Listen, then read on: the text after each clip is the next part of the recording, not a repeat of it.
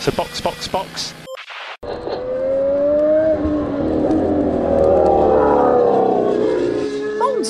Sejam bem-vindos ao sprint de notícias do Box Box Box, sua pílula diária de Fórmula 1 para acelerar o seu dia.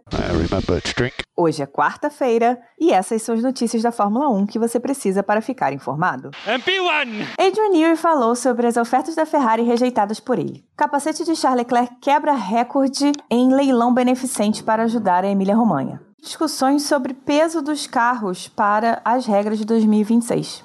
Eu sou Aninha Ramos e este é o sprint de notícias de hoje. Oh, really? Okay.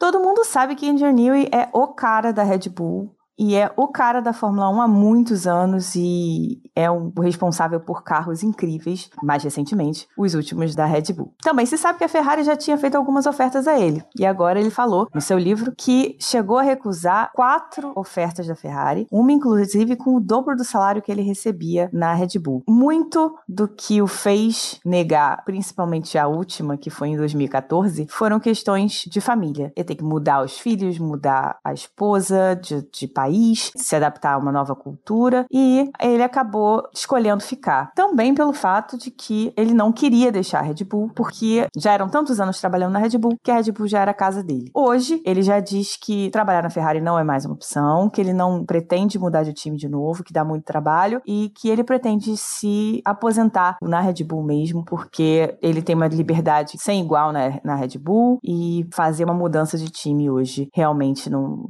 não faz mais sentido na vida dele. O ferrarista fica triste, mas pensando na vida do Newey, realmente ele focou na Red Bull, ele teve muito sucesso e, bom, já tá com 64 anos, já tá com uma outra cabeça, já tá pensando em descansar, né? Tá certo ele, vai se aposentar e vai descansar e foca em outras coisas na vida dele depois desse próximo contrato que ele assinou agora com a Red Bull.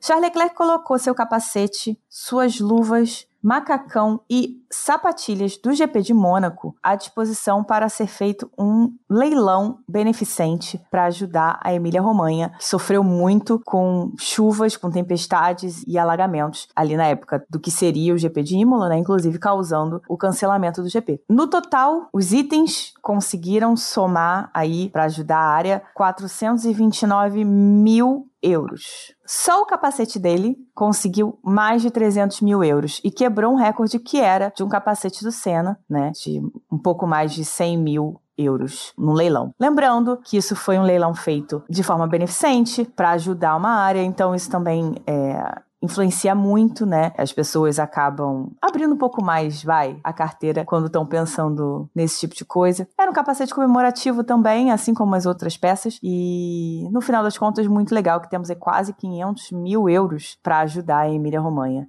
muito bom ver não só Charles Leclerc, mas outros pilotos também fazendo outras ações para ajudar a área. É sempre bonito ver as pessoas se juntando para ajudar outras, né? Principalmente pessoas com a bala na agulha que todos eles têm. Eu não consigo imaginar que eles sozinhos também, do bolso deles, não tenham dado alguma coisa, mas também é, com esse tipo de ação, de fazer leilões de peças que seriam históricas, né? De, de certa forma, fazem com que outras pessoas também ajudem, que uma andorinha só não, não não faz verão. Então, muito legal, muito bom ver esse resultado.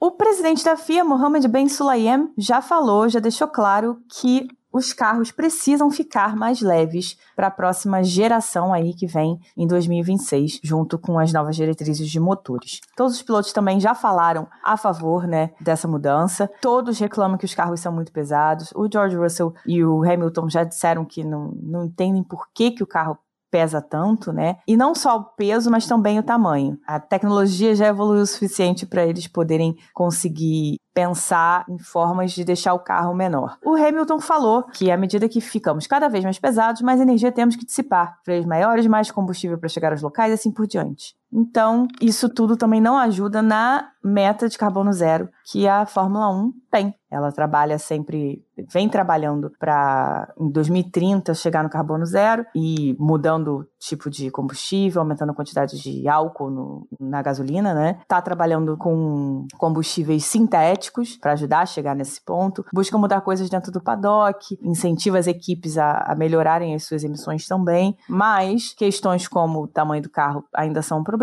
Além disso tudo, também tem a questão da logística e do calendário da Fórmula 1 ser uma loucura. Então, aí nessa busca de melhorar essa pegada de carbono, a Fórmula 1 também vai tentar focar em diminuir um pouco os carros, principalmente o peso deles para essa geração de 2026. Ótima quarta-feira, cuidado com a tração na saída das curvas e nos vemos em breve com mais sprint de notícias do Box Box Box. That's the end. Thank you. You can jump out. So box, box, box.